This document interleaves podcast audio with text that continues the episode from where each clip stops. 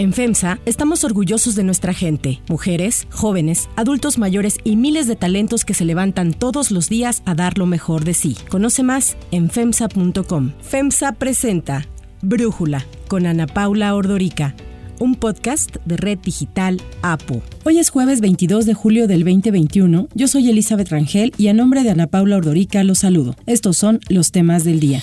1. Inseguridad en México. Aunque el gobierno federal reportó una disminución del 3.5% anual en homicidios dolosos durante la primera mitad de este año, reconoció que los feminicidios crecieron en 3.3%. Esto significa que de enero a junio, los homicidios dolosos llegaron a 16.937 víctimas, mientras que los feminicidios sumaron 508 casos. En junio, se registraron 2.660 víctimas de homicidio doloso, es decir, 7.5% menos que en el mismo mes pero del año pasado. También se registró una caída mensual de 11% respecto a mayo, el mes más violento en lo que va del año con 2.997 asesinatos. En su conferencia mañanera, el presidente Andrés Manuel López Obrador dijo que la alerta está prendida en 50 municipios del país. Ahí vamos a llevar a cabo una eh, estrategia especial. Se va a reforzar la acción del gobierno en su conjunto. ¿Y esto qué significa? No solo más elementos, sino desarrollo social. En contraste, la secretaria de Seguridad Rosa Isela Rodríguez informó de 508 víctimas de feminicidio contra los 492 casos que se reportaron en la primera mitad del 2020. Al presentar el informe mensual sobre seguridad, la funcionaria reconoció que durante el primer semestre del año también aumentaron el robo en transporte público, a transeúnte, las violaciones sexuales y violencia familiar,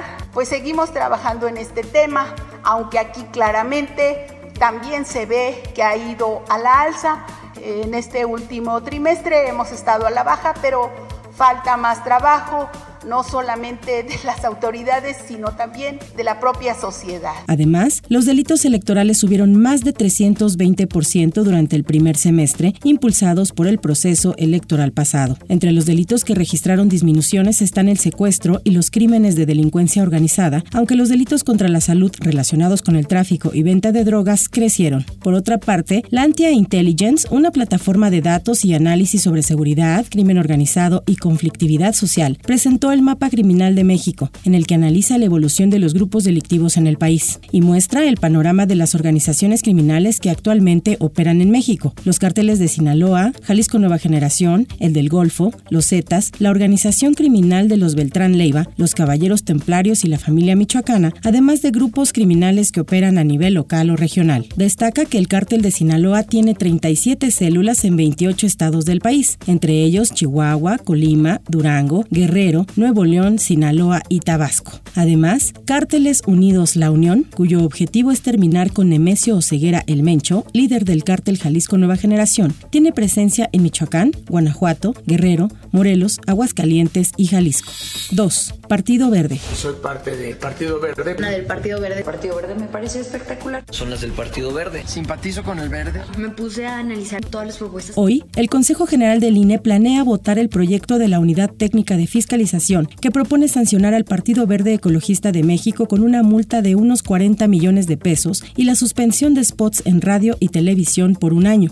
Esto porque pagó alrededor de 20 millones de pesos a 98 influencers para que promovieran el voto a su favor en plena veda electoral durante el proceso del 6 de junio pasado. La investigación revela que el Partido Verde incurrió en un delito grave y que ha mantenido una actitud dolosa y sistemática violentando la normativa electoral en las recientes elecciones. Tal como lo hizo en 2015, ahora el Partido Verde niega el pago ilegal a famosos como lo reiteró ayer Raúl Bolaño, senador y secretario de elecciones de ese partido. No teníamos conocimiento de dicha estrategia, desde un principio se mencionó. El propio día que salió el tema de los influencers, estábamos concentrados en San Luis Potosí. Esta vez se comprobó que el pago se hizo en dólares y sumando los diferentes depósitos serían de alrededor de un millón de dólares, por lo que se propone una multa equivalente al 200% de lo que pagó ilegalmente, es decir, 2 millones de dólares o unos 40 millones de pesos.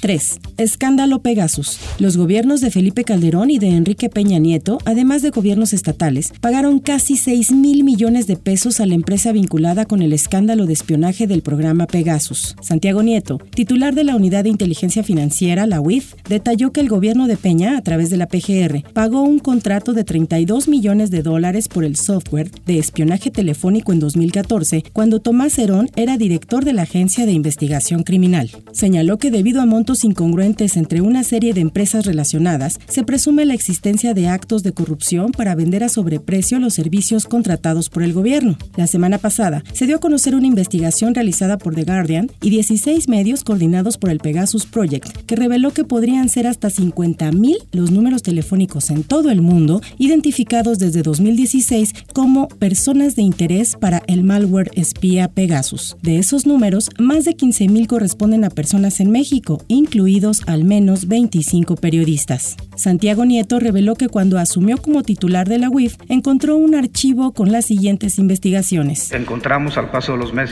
una lista que se llamó un archivo que era todas las investigaciones que se habían desarrollado, llamada Los Maléficos, por cierto, y en esa estaba el número uno. Eh, eh, con el apodo del gallo, era el presidente Andrés Manuel López Obrador. Eh, había sido revisado, pero encontramos ahí a la secretaria Olga Sánchez Cordero, aparecía en la lista eh, Alfonso Brazo. Por supuesto, ninguno de estos archivos se mantuvo. López Obrador destacó que ya se inició una investigación. Y los sistemas de inteligencia pues tienen que estar orientados a la defensa y a la protección de la seguridad de los estados, la seguridad nacional, para garantizar la paz, la tranquilidad, enfrentar la delincuencia organizada, pero no puede utilizarse el espionaje con propósitos políticos. En Twitter, Jesús Ramírez, vocero de la presidencia, refrendó el compromiso del gobierno con los periodistas para que puedan ejercer su profesión en libertad y de forma segura. No somos iguales, escribió. Esta administración no espía a comunicadores, políticos ni activistas y mucho menos censura. Respetamos la privacidad y las libertades.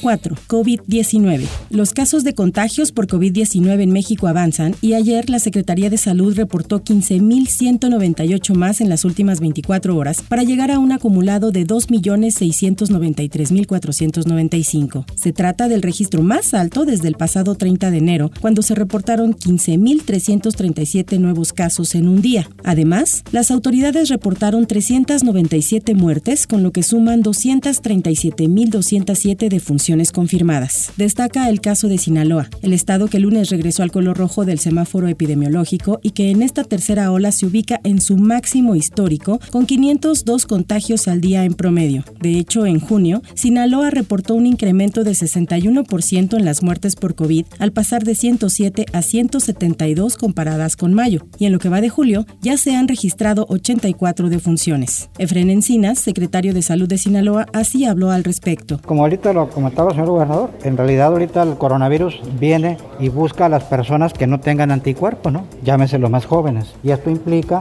el por qué estamos dirigiendo acciones de vacunación en este grupo etario. ¿no? También habló de los casos entre los niños. La mayoría de los niños que están infectando eh, son eh, alrededor de aquellos que tienen enfermedades crónicas. ¿no? no han, por fortuna, fallecido muchos, los que sea, duelen, ¿verdad? Alrededor de cuatro casos, pero son niños que tienen enfermedades crónicas como enfermedades del corazón. Y Ante el incremento de contagios, el nuevo Hospital General de Culiacán volverá a operar para atender a pacientes con COVID. De acuerdo con la Secretaría de Salud, el 85% de los casos activos en las últimas dos semanas se concentró en 16 estados, entre ellos Jalisco, Nuevo León, Sinaloa, Veracruz, la Ciudad de México y el Estado de México. 5. Caos en el aeropuerto. Una falla en el servicio de un proveedor de Internet de la Administración Federal de Aviación de Estados Unidos ocasionó que no se pudieran comunicar los planes de vuelo entre México y ese país. Eso provocó que los planes de vuelo tuvieran que registrarse de manera manual vía telefónica con el personal asignado por las aerolíneas afectadas y los controladores de tránsito aéreo. Hay que mencionar que los planes de vuelo se integran con información de cada operación como matrícula, tipo de avión, origen, destino, altitud, velocidad de crucero, los puntos por donde pasará el avión, carga de combustible, nombre del piloto, hora y fecha, entre otros. Esto ocasionó cancelaciones y retrasos en los vuelos. De hecho, en redes sociales usuarios reclamaron la espera de más de dos horas para la salida de sus vuelos. Para Brújula, Rosario Avilés, periodista especializada en aviación, señala que el problema va mucho más allá de una falla en el servicio del proveedor de Internet. Lo que se sabe hasta este momento es que en la computadora de la empresa Servicios a la Navegación navegación en el espacio aéreo mexicano, no están los planes de vuelo que deberían estar ya grabados, pregrabados desde fines del mes pasado, que eso es lo que se acostumbra a hacer siempre por parte de las aerolíneas que envían sus planes de vuelo. En este momento, pues hay poca información, a pesar de que la Secretaría de Comunicaciones y Transportes reportó solamente 22 demoras. Lo cierto es que se tiene registro de cuando menos 77 vuelos que fueron o demorados y algunos de ellos cancelados. 6. Tokio. Con el partido de fútbol entre México y Francia, la selección mexicana arrancó hoy su participación en Tokio. La expectativa se levantó ante la rivalidad de André Pierre Guignac, el jugador de Tigres fichado por la selección francesa, y el portero mexicano Guillermo Ochoa. El enfrentamiento comenzó desde la Liga 1 de Francia, cuando el portero mexicano militó en el Ajacho y el francés ya destacaba en el Olympique de Marsella. Apenas el 6 de julio pasado, Guignac así se de la selección mexicana olímpica. El equipazo más bien que tienen, vi el partido contra Panamá, y sé que van a hacer todo para, para, pasar la primera ronda y hacer una cosa increíble como lo hicieron en, en 2012 en Londres, ¿verdad? Así que no tenemos también que, porque hay Japón y hay South Africa, pero este va a ser un grupo complicado, la verdad. Y aunque la inauguración está programada para las 6 de la mañana de mañana, hora de México, hoy también hay actividad de mexicanos en rondas clasificatorias de remo y tiro con arco. Si te gusta escuchar Brújula, te invitamos a que te suscribas en tu aplicación favorita o que descargues la aplicación Apo Digital. Es totalmente gratis y si te suscribes será más fácil para ti escucharnos. Además, nos puedes dejar un comentario o calificar el podcast para que sigamos creciendo y mejorando para ti. A nombre de Ana Paula Ordorica, que estará con ustedes el lunes, les agradezco su atención. Yo soy Elizabeth Rangel. Brújula lo produce Bacheva Faitelson. En la coordinación, Christopher Chimal y en la edición, Omar Lozano. Los esperamos mañana con la información más importante del día. Oxo, Farmacias ISA, Cruz Verde, Oxo Gas, Coca-Cola FEMSA, Invera, Torrey y PTM son algunas de las muchas empresas que crean más de 245 mil empleos tan solo en México y generan valor como parte de FEMSA. FEMSA presentó Brújula con Ana Paula Ordorica, un podcast de Red Digital APO.